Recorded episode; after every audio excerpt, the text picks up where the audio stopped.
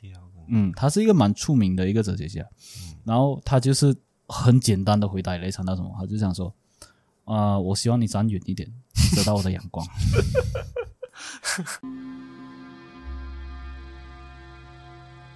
从古代印加人打起了第一个绳结开始，从多种的颜色、不同的绳结，从一到十，十到百，百到千，用于记录历史的过程，人们所称为起步。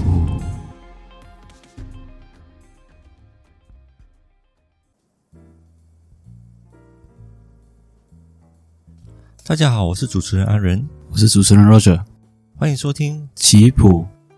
嗯，阿仁，今天我们所说的棋谱这个主题哦，嗨是有一点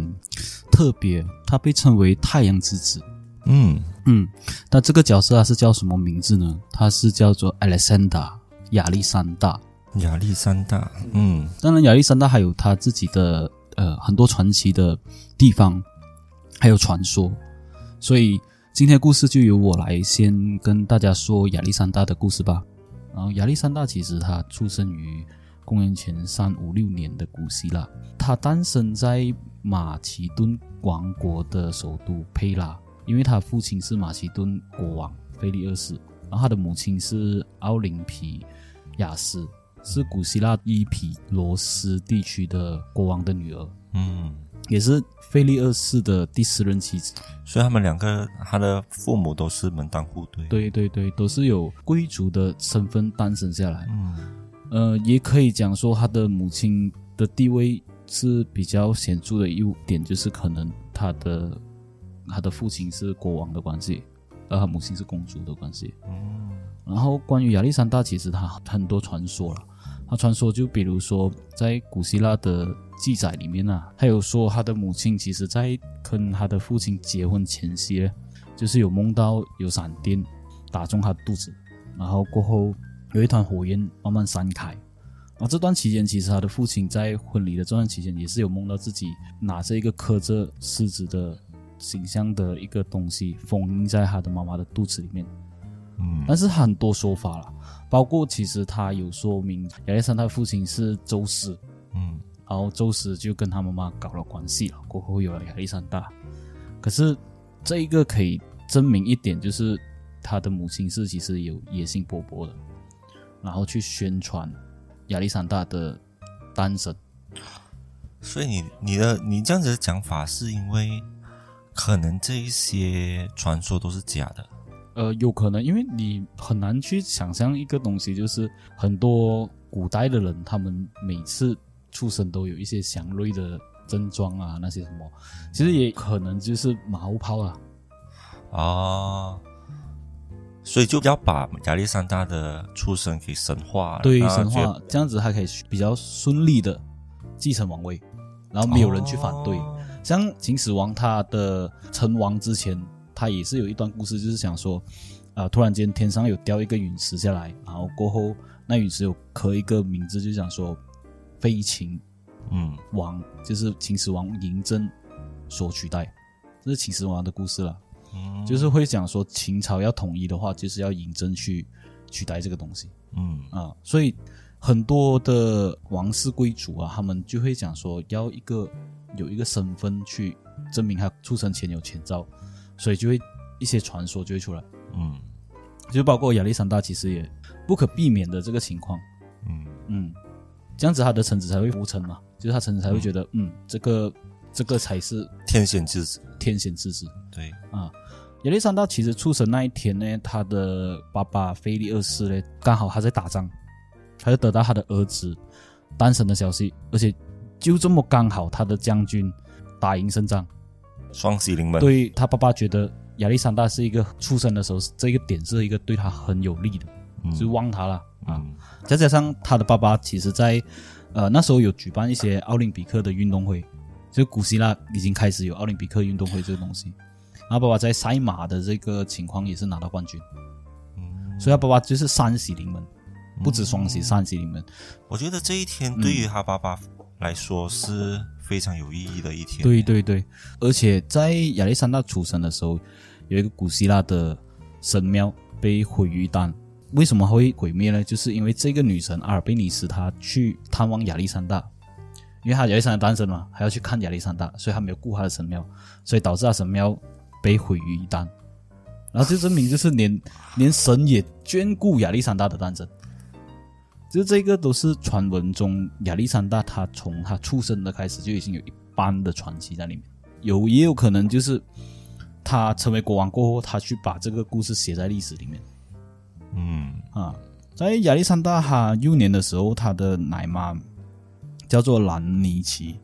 照顾他，因为这个亚奶妈很重要，因为这个奶妈她的弟弟是亚历山大的猛将之一，叫做克里图斯。嗯啊，因为克里图斯他其实他在后面的故事，他也有帮亚历山大去占领很多的地方。嗯然后在他童年的时候，他妈妈的同乡也有一个啊叫尼达的，去担任他的启蒙教师。嗯就是他在他幼年的时候，还有学习很多东西，就是比如说拉琴啊，然后骑马啊、打斗啊、打猎啊这些东西，都是一般贵族会学的东西。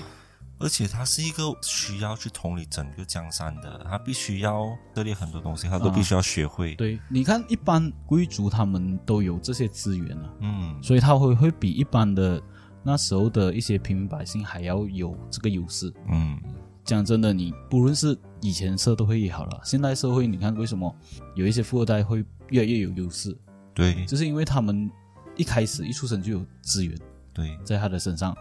然后他也会学一些东西，可能人家长大过后有钱才能去学的东西，他就是在小时候就已经打好基础了嗯。啊、所以他他进入社会的时候，因为这些富二代他进入社会的时候，他的门槛自然会比人家高啊。对啊，对啊，对啊，但是他门槛比人家高，而且他也有很多资源啊。对啊，他很不多资不源、用啊。不用怕，就是对他自动会有人会帮他揉这些东西，就是自动会有人帮他做这些东西、嗯对，啊。所以亚历山大他年幼的时候，他就是跟一般贵族一样，就是学习这些不一样的东西。嗯然后到亚历山大成长的那个过程，就是有讲他的父母是在这个叫做海格力斯跟海格力斯，你有听过这个人吗？有他他是比较有大力士，大力士来的对哈，对海格力斯跟阿西里斯这个年代的时候，他父母就已经宣传他是海格力斯跟阿西里斯的后代，就是古希腊神的后代、哦啊，所以这个他发现他的身世就各种各样的铺垫，就导致他现在的结果是对吗对对，比如说啦，海海格力斯，海格力斯他是大力大力神嘛，对啊，啊，他就已经传闻在他就是这个亚历山大身上还，他可能还有力气比一般人大啊，这样之类的，嗯，所以就让到一般人都不敢去惹他。那会不会影响到他接下来的生活？就是他成年过后，他会比较自大，或者是比较这狂个是一妄定会的，这个是一定会的，因为在亚历山大十二岁的时候呢，他的父亲就已经准备好他未来的路，就是想说，嗯嗯，亚历山大他他以后的路会比较高贵自大的情情况，嗯这也会导致过后他的父亲跟他吵架。嗯，然后亚历山大十二岁的时候，其实当时候有一个商人，就是买了一匹马给他的爸爸，嗯而这匹马呢，其实叫做布西法拉斯，它的寓意就是牛头的意思，就是它的头很壮大，嗯导致过后亚历山大他在印度建造一个城市，就叫这个名字啊，因为他过后他占领印度的时候，他就把他的马的这个名字放在这个城市上嗯啊，所以他爸爸买了这份马的时候，他觉得这个才是配得上亚历山大，因为他觉得对他而言，这个是必须要有的一个经历过程。嗯所以这个马其实，在亚历山大十三岁到他征战的时候，都在用这匹马。嗯所以说到亚历山大，其实他十三岁的时候，他就已经有不同的情况发生。在他十三岁过后呢，他爸爸就是尽量的把他培养成继承人。就已经选中他是继承人了。对，那当时他的他的兄弟有多少位啊？其实当时候亚历山大还有一个弟弟，嗯然后他弟弟是呃，传闻中他弟弟是比较弱智一点的，底，所以他父亲都没有没有选择啊，就只有亚历山大可以呃选。因为那时候亚历山大十三岁的时候是他的父亲第一个孩孩子嘛，第二个孩子，第一所以他个哦，第一个第一个孩子，第一个孩子，所以那时候他的弟弟还没有出生啊，啊。然后他弟弟那时候是呃，在培养这亚历山大的时候才出生的，也有传闻说他的弟弟是因为亚历山大的陷害，就导致他有一点弱智啊。那么狠心，自己的亲弟弟，其实很多东西就是历史上传闻，比如说只要一个人比较强，他弟弟会比较弱的话，他会怀疑阴谋论多一点，就比较多人喜欢听阴谋论这个这个系数了。也有可能其实他弟弟就是装疯卖傻嗯，啊，这样才能继续的，那故事才能发展下去啊。不要不要讲故事才能发生啊，这样他才能苟且下去。因为嗯你假如说表现到太优秀，就是有象征的时候，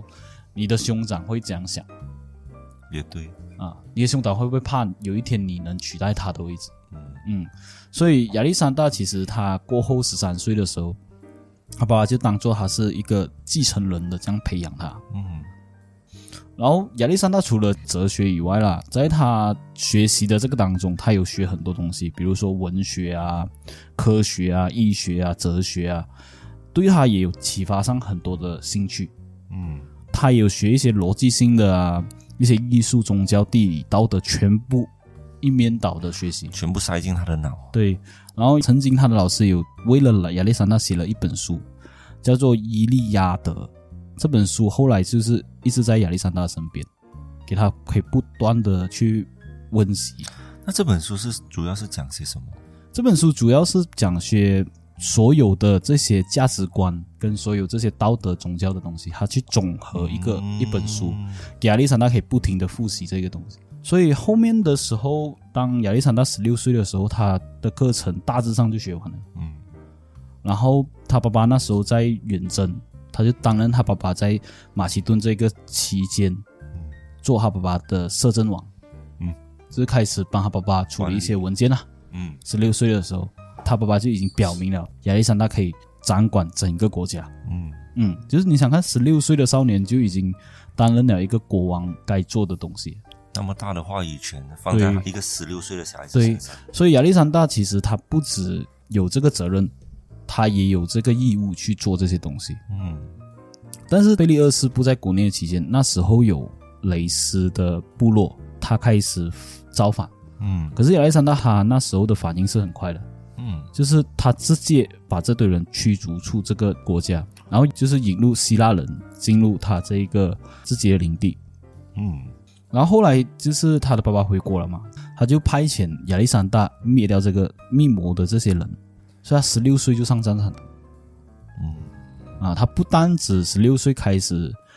涉猎这些国家的政治的东西，嗯他十六岁也开始进入战场。嗯嗯，当时候的他们就是两父子，就是已经密谋讲说要怎样去毁灭这一个种族。嗯然后后来时候作战的时候呢，亚历山大就是在这个作战期间有救过他父亲，所以他父亲就更加的疼爱他，嗯在他十六岁的时候。当然那时候就是有爆发一些战争啊，然后亚历山大也觉得就是可以在这些战争里面帮他爸爸做很多东西。所以在这个战争里面，其实有讲到亚历山大除了反应快以外，他比任何人都决定权快过他爸爸。嗯，就是他爸爸还没有在国，他已经可以决定这一些东西了。你想想看，一个十六岁的少年，他可以很快的知道这个东西，我要下一步要怎样做，我先把他赶出去先，然后过后等我爸爸回来，我再想办法借我爸爸的兵力去打嗯他。啊，他没有到等到他那个人已经侵蚀到整个王都的时候嗯才来做清洗。决策能力好强哦，决策能力很我觉强，得他的亚大历局山大观真的好，他强，大局观真的是就是那时候就已经培养出来了。而且才区区十六岁而已，就可以嗯做到那么、那么那么大的决定。，对对对，嗯然后那时候就已经呃有一些战场上的策略去教他的孩子。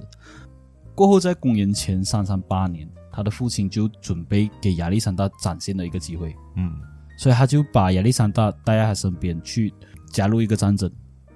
然后这战争是在波奥迪亚，然后当时候他们双方已经决战在格罗尼亚的战役里面，嗯所以就是当时候已经在很紧张的情况了。然后他父亲就是很有信心的把主意交给了亚历山大和找一些经验老道的将军去辅佐他。嗯然后根据这个战役呢，那时候那个中旗步兵缺乏经验，嗯去攻打左翼的时候，亚历山大刚好在左翼，他就趁这个步兵突破口之时候呢，就用左翼去围住他。然后其实在这段战争里面，亚历山大才十八岁，嗯那时候他已经展现出很果断的决策，怎么去围剿这个地方，怎样去占领这个地方。所以很快的，就是因为这些中旗步兵就输掉了过后，他的爸爸就才在后面的去击打这些敌人。所以这一场战争其实最关键的一个点就是亚历山大，他又再一次在他爸爸面前表现，对，还不断的在他爸爸面前表现。然后过后，他爸爸就在这一个段时间，公元前三三七年建立了这个叫做克林斯的地方，然后主要是希腊的联盟国啦。可是公元前三三七年同一年啊，他爸爸回到首都过后，就跟他妈妈离婚，嗯，为什么？因为他爸爸看中了奇顿的其中一个将军的子女，那亚历山大不生气的吗？他把他妈给抛弃掉，就因为他看中另外一个女所以过后的故事就出现了这个东西。那时候他爸爸就跟这个叫做欧佩特拉这个女生结婚，在婚礼上其实他有说马其顿的王室唯一一个合法继承人，就是他跟这个欧佩特拉生下的孩子，就是唯一一个合法继承人。哇！我如果是我是亚历山大，我听了我一定火大。对，，为什么他会这样子讲？其实有另一个说法，就是亚历山大他的宣传太过到位了，就是他的神话太过神话了。嗯，他爸爸会有芥蒂这个东西，再加上亚历山大他的决策权，但是他爸原他他爸原本就是要把亚历山大成做成他继承人啊。其实他那时候他是要培养他继承人，然后可是他没有想过他继承人还做过好过他的国王，哦，那他就可以啊早一点退休，有什么不好？呃，可能他爸爸觉得这个时候还不是时候。哦，影响到他啊这的十王八位岁啊嗯，，影响到他的王位。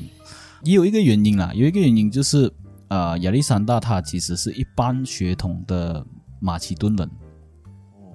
因为他爸爸跟这个将军的织女结婚，他这个女的她也是马其顿嗯人，他妈不是嘛，他妈是其他国家的公主嘛，对，然后他爸爸认为亚历山大只是一般的马其顿人，嗯，所以那时候亚历山大就是你想说亚历山大会不会生？当然生气。那时候他就喝醉酒了，然后过后他在那个婚礼上大骂他爸爸，就指着他爸爸鼻子骂，然后说：“你假如这样子承认这个合法的继承人，像我呢？你这个你这个卑鄙的人，你把我当成什么？你把我当成一个杂种！”啊，他就直接这样子骂他讲得，那么骂完了明确过后，他就把酒杯丢向他爸爸过后了，他爸爸就生气要抽剑去砍杀亚历山大。嗯，可是那时候他爸爸就喝醉酒了嘛，然后起身的时候就是摔倒，然后他的亚历山大再补一 句，他就说：“你看你，你看你们，只是扫平了一个很小的地方，现在连椅子都过不去。”就是讽刺他了，因为那时候亚历山大他的地位其实还不算一个牢固点，嗯，他都是他爸爸赐予给他的，毕竟他也太年轻了。对于，他没有还没有自己的人脉，嗯然后最主要的原因就是，其实他的爸爸就是跟这个将军的子女结婚了，嗯然后让让亚历山大觉得反感，然后所以又再加上他爸爸真的是在众人面前想要把他杀掉，所以就产生了一个芥蒂。所以那时候亚历山大就逃出这个马其顿，嗯他就完全跑了，因为跟他妈那妈他一起跑了。他可以去哪里啊？去回他的娘对家。，就是他去回他的妈妈的那个地区。嗯然后那时候他的母亲呢，他就带领他母亲去这个他弟弟的亚历山大一世的地方，嗯，那去哪里？他就去他的外公那边哦，啊，他去他的外公那边，他的外公就把他当做伤兵这样子去款待他嗯啊。然后之后这个他爸爸那边就是两面嘛，他这边在做伤兵嘛，他爸爸那边就是变成饱受很多人的争议，就是嗯，为什么还会？赶走一个继承人？对对对对，然后现在你没有一定继承人会了啊怎么办？你要去打波斯啊，你要怎么办？是啊，舆论上的压力啊，因为对一定会的嘛。对你已经赶走了，你你过后谁来继承你的王对位？对，万一你的第二个老婆生出来不是儿子，可能是一个怎么办女儿呢对，或者是是一个智女力儿不怎么办？视力对不好了。嗯，也有这个可能性。所以那时候他的爸爸的好友叫做德马拉特斯，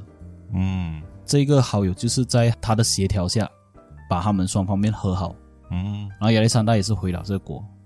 哦，就回到他爸身就边了啦。嗯短短的一年啊，短短的一年。然后过了一年过后，波斯这个总督向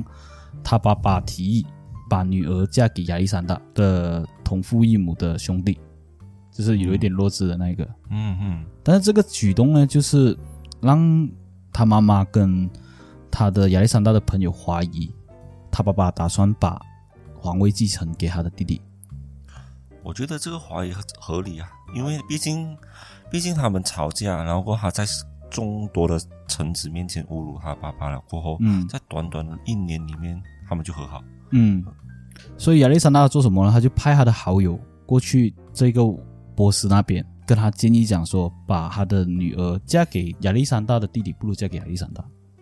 对呀、因为亚历山大是大家都认可的一个对继承人。对，可是在这个时候，他的爸爸听到这个消息过后，就是停止了这个联姻的活动。嗯，因为嗯他讽刺亚历山大还有资格去娶这个就是人家的公主，嗯因为他安排好了嘛，嗯嗯，所以，嗯、亚历山大那时候他就更加的认定，他连找一个更好的新娘也没有人能帮他。他就已经是完全确定他爸爸是要放弃他这个继承人了。对啊了，他爸爸也是犯贱了。其实他就是因为他爸爸知道没有继承人，只有唯有亚历山大不可，然后他又不想把亚历山大很快的培养起来，嗯又忌惮亚历山大的这个实力，嗯所以他就尽量的不给亚历山大有这个机会，因为你想看，假如他跟波斯的总督的女儿结婚过后，亚历山大势力会逐渐的扩大，所以为什么他爸爸才想说给他弟弟继承？因为他弟弟的智力不足嘛，他就没有这个呃想法去篡夺他爸爸的王位嘛。所以为什么你刚刚讲说啊，他的弟弟跟亚历山大，为什么他弟弟会这样平安的生活下来？其实他弟弟也是算是一个聪明人。嗯，我扮笨，但是我可以活下去。啊对，哦其实他爸爸除了这样子做过后啦，他还有就是把这些亚历山大的朋友，就是去圈这个公主的这些朋友，全部入狱。嗯我刚刚讲说，那时候亚历山大跟他爸爸吵架的那一点，其实是在他们订婚的时候对对啊，，那他们矛盾爆发的他跟时候，啊，矛盾发生他们订婚的时候，到公元前三三六年，他爸爸正式娶这个将军的子女。嗯然后娶这个将军子女的时候，那时候亚历山大是在他外公那边，嗯嗯，这个婚礼亚历山大是没有参加的，嗯，但是他爸就被精神的这个护卫呢刺杀身亡，他爸死了。他爸死了，啊在公元前三三六年。哦，然后这一个护卫他尝试逃走，但是被被捉回来，被马其顿的军官捉回来。嗯然后最终就是决策是没有这个答案的。做回来过后，他就马上杀死了，他是完全没有人知道他究竟是谁指？指派的。嗯嗯，有人传闻是讲说是亚历山大，可是，在史书上他是没有讲说啊亚历山大还有这个动机。嗯嗯，然后也有人怀疑是就是他妈妈嗯亚历山大的妈妈。嗯嗯，所以史书上是没有讲啊，但是因为他爸爸去世过后，他妈妈是公布了这个喜讯，所以他妈公布的话，人家历史上是有讲说他妈妈是拍的，就是有这个原因。可是嗯我没有必要啊，就是我派个杀手去杀掉他爸爸，成功了过后，我去拍一个喜讯就想跟大家说，哎，他已经死啦，我很开心啊。啊，就是没有必要，就是因为我假如说我拍的话，我为什么我要这样张扬？让大家都认为是他矛头了。所以你觉得是有另外一个人去杀掉这个他爸爸嗯菲利而死？是一定是他的精神护卫啦，因为他精神护卫刺死他了嘛。后面谁指派是没有人知道的，对呀、啊，到目前为止也没有考究我觉说得这他方面我的们可以讨论一下。哎他的其实他的你你看啊，你看啊，假如说我是他的精神护卫啦，我就算我收到呃外来幕后人指使去人对对幕后指使人，就比如说其他国家的指使，嗯，我去杀掉我国王，或者是之前的王后嗯派我去杀掉国王，杀掉了过后，我可以得到什么？嗯，对。如果他逃得走的话，可能得到东西，嗯，因为他当也时他也是可以逃这不样走讲啊了，。也可以这样讲了，因为当时候他马其顿的那个军官是马上追杀他，然后杀死他了。嗯杀死他过后就没有没有消息了，也有可能是他内部啊，嗯，内部的军官啊。我有想到一点，嗯，亚历山大的弟弟。OK，、嗯我的想法是这样子的，就是亚历山大他是被他被他的爸爸给抛弃了嘛，嗯然后过后他是需要啊、就是用亚历山大的弟弟来做一个缓冲。嗯然后亚历山大的弟弟可能会觉得，你现在真的是当我是傻了是吗？哦哈然后就是搞那些搞一些小动作啊什么这样，然后可能他看不下去，他就把他给杀掉了。过后，那他在他的呃亚历山大跟他的父王是不和的，这样子大家都会把那个矛头指向亚历山大，嗯这样子他就可以做第二顺位，顺上做做成国王，然后他就在世人面前代表现到很正常，然后这个侍卫他就可以把他升级为一些他的左膀右臂，我是这样子的想法，但是嗯但是这个只是一我个讨论，对啊，对啊，我是觉得，假如说是这样子的话，就是其实他弟弟也是没有，呃，就是没有想到太全面。假如是真的是这样子的话，他弟弟没有想到太全面，因为他假如说他真的是要杀爸爸，应该是把他的，把身边的不不是一个，把身边的所有的呃军官啊，任何的买通到完，就是嗯会顺位讲说让他去继承这个王位。就是身边的大臣啊那些都认可他弟弟，因为他弟弟在外外面的那个形象就是智力不足啊。嗯你要今天我把自己的父亲杀了，过后我有一个哥哥是比较神话的，在外面嗯就是很容易的，他们一定是去找我哥回来。假如说我想全面性的话，就是把这个城市整个封起来，嗯就这一个整个的，像古代这样子，这个整个的军官都被我买通到完。嗯他会讲说，他会先把我突然间可能撞到石头啊，突然间变聪明啊，什么什么啊，去宣传我，过后才顺理成章的这样上好位。因为当时菲利二世他只有两个儿子嘛，对对对，然后众所周知，他亚历山大跟他的父亲是有不和，啊对，所以我假如说我要做的话，我先把一个传奇放在我身上。传奇是他母亲，母亲已经把他放在对啊亚历对啊山对大了啊嘛，，我我就是想办法，我是他弟弟嘛，啊我想办法把我的传，就是任何的一个传奇对放在我身上，然后这样子我才有一个传奇点，去刚好他的亚历山大跟他爸爸不不和嘛，我就可以趁这个机会把啊他爸爸的那个身边的那个官员刺杀他，然后这样刚好我身上又有传奇点，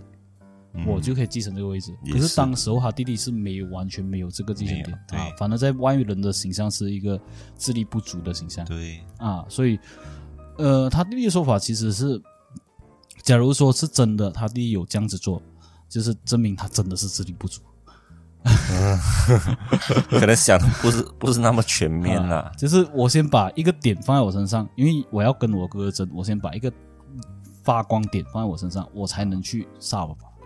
啊，那假如反是正真的是，反真正的是可以这样说到我智力也不足，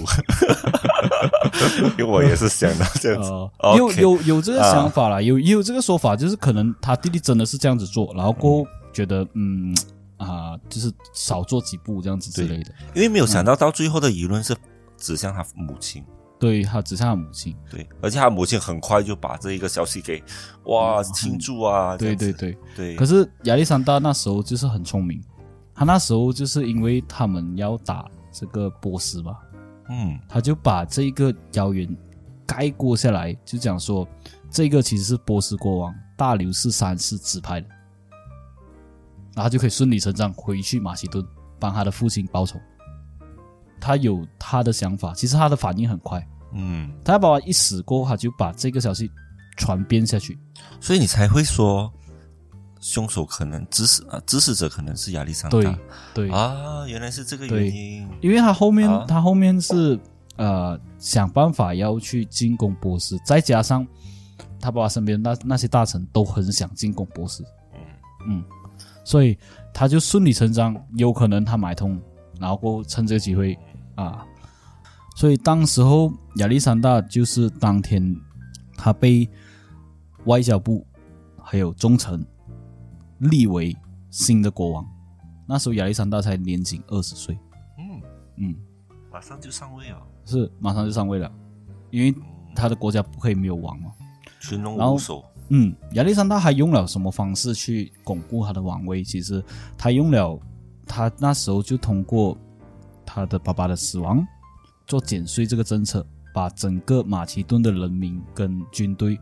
受到他的支持，然后导致就是很多马其顿认为亚历山大成为国王是顺理成章的事情。其实他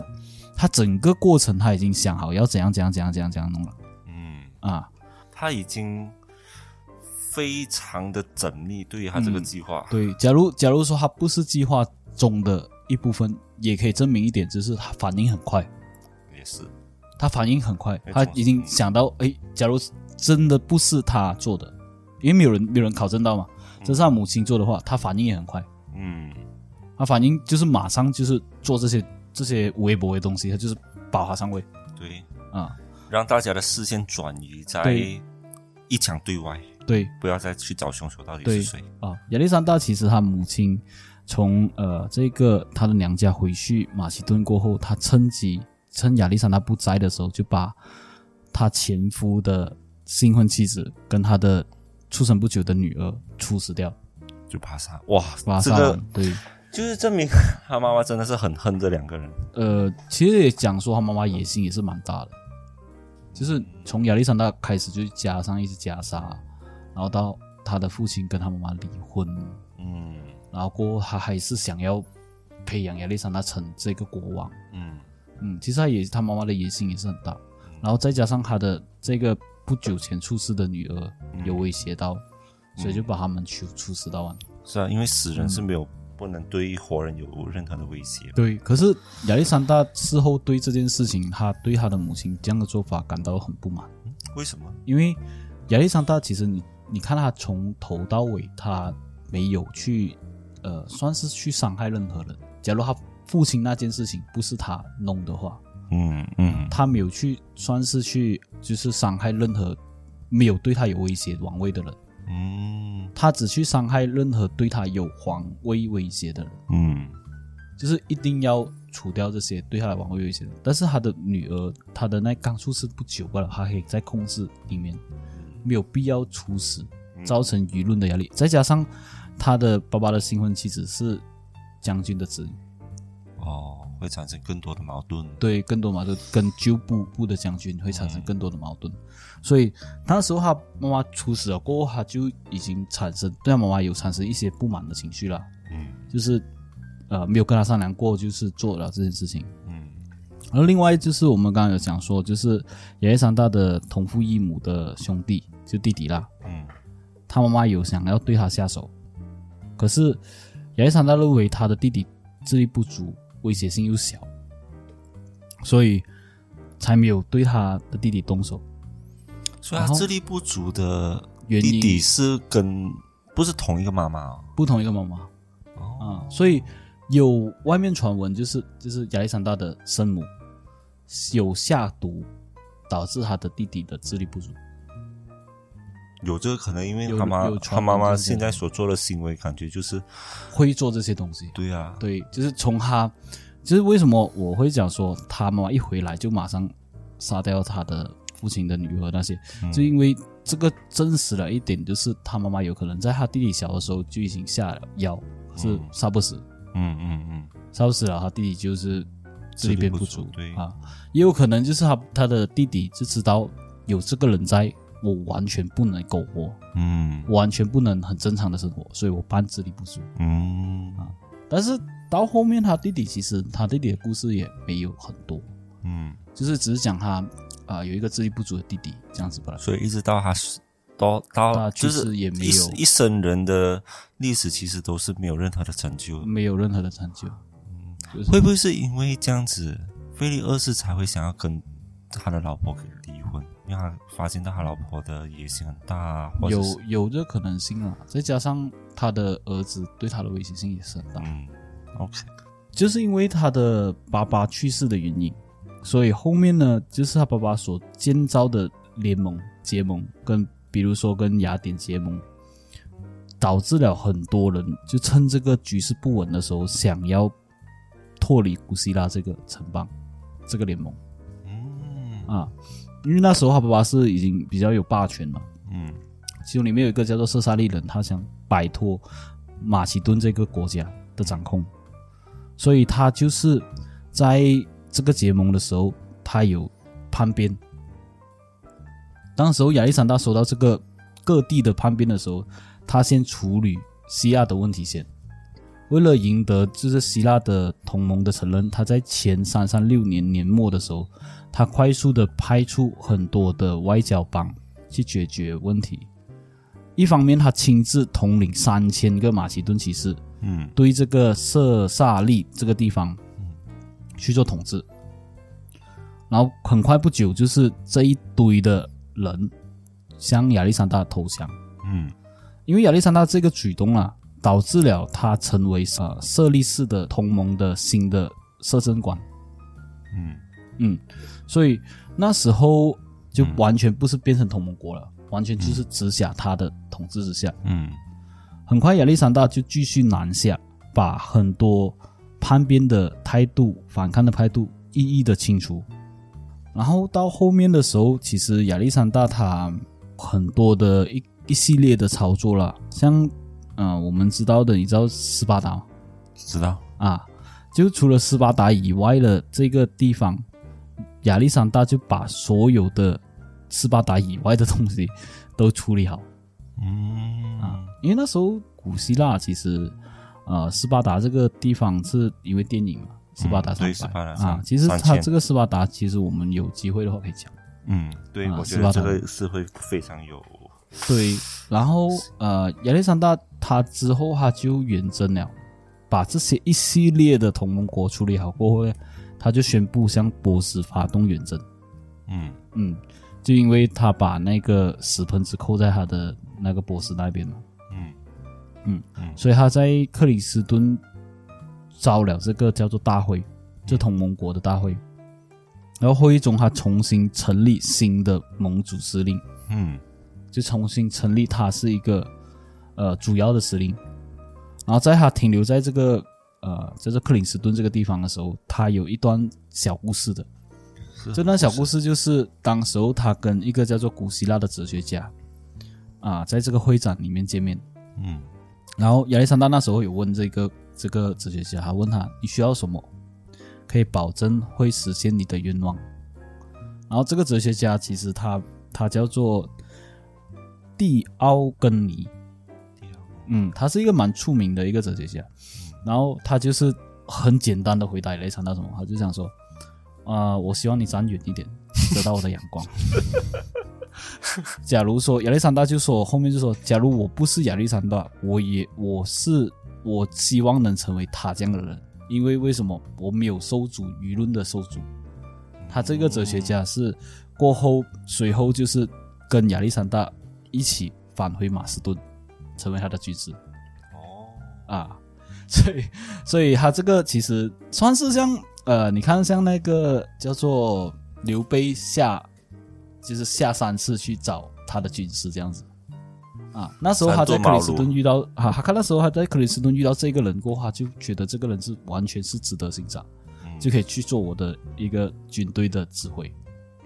嗯所以后面亚历山大就把这个人跟着他去了，做了他的一个左膀右臂了。嗯到后面进攻稳定他北方的防线过后，在前三三五年，你看短短的两年啊，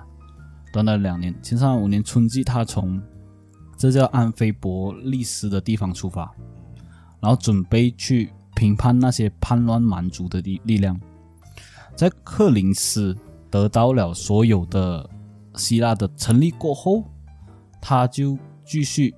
向向北进发。在公元前三三八年，亚历山大哈就是准备了这个军队北上，那时候还有遇到一个叫做特里巴利人的国度，然后他就成功的打败这些特里巴利人。主要原因就是因为这些他特里巴利人，他曾经对他父亲有下过，就是投一些他父亲的战利品啊，是劫掠他父亲的战利品。嗯到回这个马其顿的半路上呢，就是呃，也有一些小众的国家去弄这个亚历山大的脸，就是防止他在北上继续进攻。所以后面的时候，他亚历山大就是不断的向前推进，向前推进，向前推进，向越越推进越来越远。到后面，这个雅典人跟这个底底比斯人，他听到这个消息，他就想叛乱在马斯马其顿这个地方，嗯，因为亚历山大已经北上了嘛，他不可能再回来了。对他回来也是要一段时间的，他回来对一段时间，我把这个地方占领过后，亚历山大回来已经是我的地方了。嗯啊，然后甚至当时候他他们有传言，就是这个雅典人跟这个底比斯人，还有传言亚历山大已经去世了，已经战死了。国家当时候这个马其顿这个国家，他是给他的母亲去掌管，嗯所以雅典人跟底比斯人他传就是亚历山大去世的这个消息，导致很多人呃开始向他靠拢。到后面其实亚历山大收到这个消息过后，他只是用了四天嗯就已经到了这个达比迪斯这个地方。嗯让底比斯人这些人都很吃惊，因为他很快一个月的时间，他就只用了十四天、十五天就到了，嗯就用半个月的时间就到了。对，所以，呃，那时候这个底比斯人他就铁了心，就是要跟亚历山大就是去对打。对抗到底，对，可是很快后面的马其顿的军队就是猛攻下面呢，他血洗这个地方。嗯就为了就是杀鸡儆猴，他就把希腊同盟国彻底摧毁这个底比斯，嗯嗯，就把这些能撤离的就撤离。到后面呢，消灭了这个底比斯过后，希腊变成三大势力，一个就是雅典，嗯一个就是我们知道的斯巴达，一个就是希腊。所以底比斯的这个国家分化了过后，就是已经分给其他的同盟国。嗯然后这个国家的人民就变成奴隶，然后到后面彻底的承认亚历山大为亚历山大大帝。嗯嗯，所以不到两年的时间，亚历山大就已经巩固了整个希腊的地位，嗯然后他也一一的清除掉对他反对的那些人，嗯所以屏蔽了希腊过后，亚历山大就转他的目标，开始就向波斯东方的波斯去进攻。嗯所以他的策略就是一开始就是要追逐波斯的那个眼光去攻击。嗯、讲到当时候亚历山大哈去波斯那一边，他率领了大队的军队到了达这个达达尼尔海峡，来到了亚洲。然后嗯当时候他做了一个动作，他当时候就丢了一个长枪，插在这个亚洲的土地上，嗯，就是意味着亚洲将神明给他的一个礼物，代表说他用会用武力来战略这个地方。嗯然后在此呢，波斯的小亚细亚这个总督全部就已经积极出来，准备跟亚历山大对战。可是这些总督他就又怜惜他自己的财产，所以到后面总结只是总结了四万个兵马去跟亚历山大对战。嗯双方在公元前三三四年四月二十八号的时候，他们正面的交锋。在正面交锋的时候呢，其实波斯有两个总督了，就是被亚历山大和他的团伙杀死。然后亚历山大也在这个战役里面被其中一个波斯的总督用斧头劈砍他的头盔，然后纷纷的就向亚历山大进攻，因为啊、呃要擒贼先擒王嘛。嗯亚历山大在这一个战争不止受伤，还差一点送命。可是之前我有说过，那一个他的奶妈的弟弟有一个叫做克里图斯的的人嘛，是吗？嗯这克里图斯其实他当时候就是趁另外一个总督要向亚历山大背后袭击的时候，他帮亚历山大挡了这一个这一刀，嗯然后导致克里图斯他去世，因为这个战争。嗯所以他克里图斯其实对于亚历山大来说是非常重要的一个点来的。嗯到后面，其实亚历山大他在这个战役里面，他成功的把这一个波斯的大军还没有开始跟亚历山大对战的时候，已经输了一大半了，因为全部都很疼惜自己的财产，嗯所以纷纷的就是向亚历山大靠拢。然后亚历山大也用了民族制的方式来统治这个位置。嗯他甚至他就是向呃向南去进攻，就是如今的土耳其啊出发点啊，向南进攻，向叙利亚跟巴基斯坦，一直到了埃及那边做进攻。嗯其实，在这场战役，其实主要有三个三个原因啊。第一就是菲利二世留下了一个军队有数的比波斯军队有数的军队给亚历山大。第二点就是亚历山大其实他算是一个天才中的领将，就是他很会怎样去让军队有一个呃很有力的去攻打。嗯第三点呢，就是亚历山大本身他就是英勇善战。他起初的时候，他亚历山大都是坐在后方的，可是他一进攻，他就是站在前面。嗯嗯，所以这些视频就觉得亚历山大都不怕死哦，这么怕死，嗯所以很大的鼓舞他的士兵的那些士气，嗯所以才这场战争他才能顺利的拿下波斯。嗯呃，在过后之后的战役，波斯王大流士，他有在这个围城战役里面，他有提出一个和平的协议，就当时候他宁可把一般的波斯的帝国割让给亚历山大，还将自己的女儿许配给他。那当时候老亚历山大的老将叫做波曼纽这个人物，他觉得这个条件很好。他讲，如果我是亚历山大，我会同意这个条件，停止这一这一切的战争。可是亚历山大回答他，就讲说：“假如我是你的话，我是会这样子做。可是我是亚历山大，我是不可能会这样子做。嗯我要就是完全占领这个所有的部分，嗯不要任何的钱财给波斯留下。嗯，所以就算大流十三世他愿不愿意也好，亚历山大他都可以把大流士的女儿掌握在手上。嗯嗯，他愿不愿意我占领了过后，这个联姻也是我可以占领在我手上，我为什么不要打？嗯然后因此呢，这个大流山是他之后，他在很多总督死过后，亚历山大就成功了占领这个波斯的一席之地。到后面在占领这个位置过后，受到很多热烈的欢迎。仅仅二十四岁的亚历山大就被荣为埃及的法老。哦，只是二十四岁哦，对所以他24岁他的战役只是用了四年的时间。对，他就慢慢的就是渗透到波斯，然后渗透到埃及这个地方，然后过后他成为埃及法老。此外呢，他在亚历山大决定在埃及的海南金罗河口建立了一个城市，它的名叫做亚历山大卓这个地方。然后这个城市发展到后面已经成为一个很大的城市，成为了之后的呃叫做托雷密王国的首都。安顿好所有事过后呢，亚历山大过后还是向西方的沙漠的那个神石叫做阿蒙，嗯就是那个太阳神啊，然后他称自己为宙斯阿蒙之子，所以后面亚历山大就算他占领了呃埃及这个地方，他也要加一些神圣的色彩在里面。啊，所以从亚历山大波斯战役到埃及战役这一这一端呢、其实它有很多的呃战略性的决定跟很多的反应性，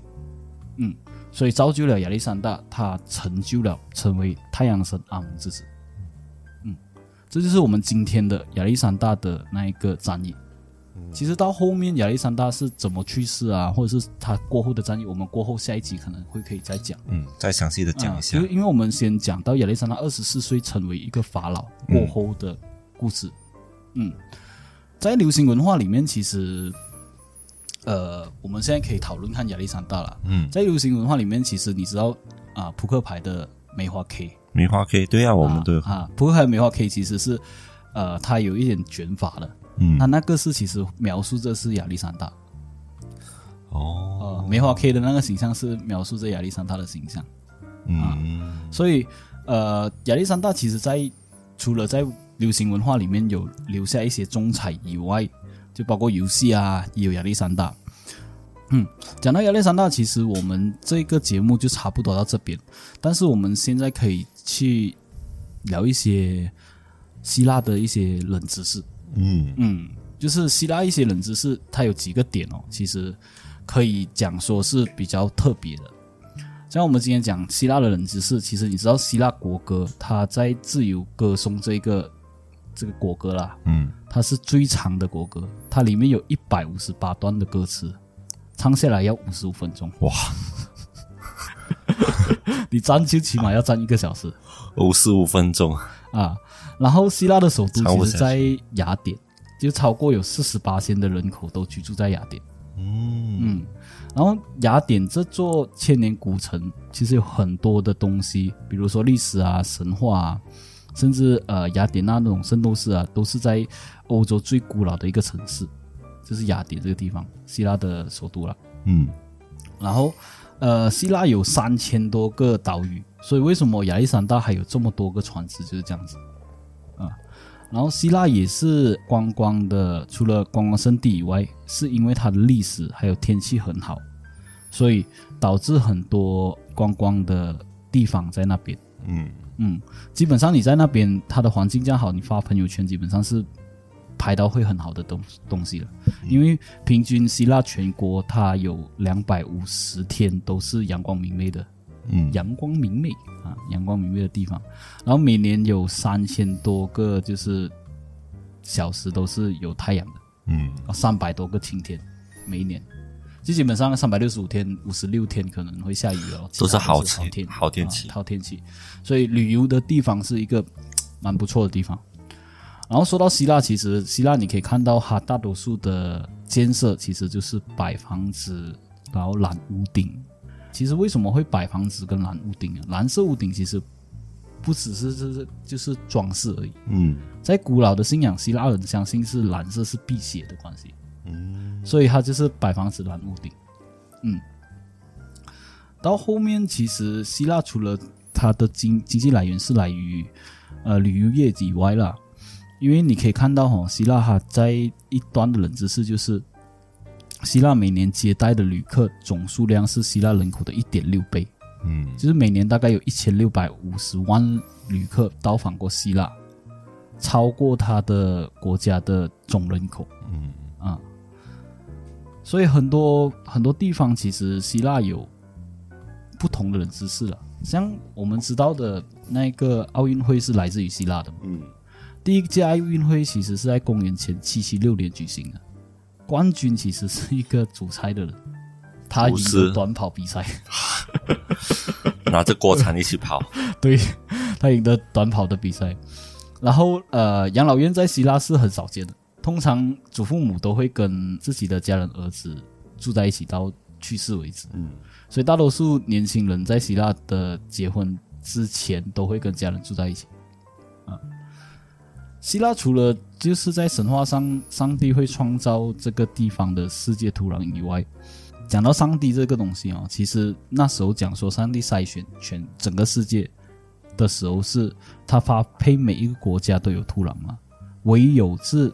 把剩下的石头随手一丢，才变成现在的希腊。这是那时候的希腊神话里面所说的。最后就是希腊的移民潮，希腊移民潮中呢，其实呃中国人是占有六成的，就是六成都是中国人，所以这是最后的我们的亚历山大的故事。其实到这边就已经开始可以结束了。嗯，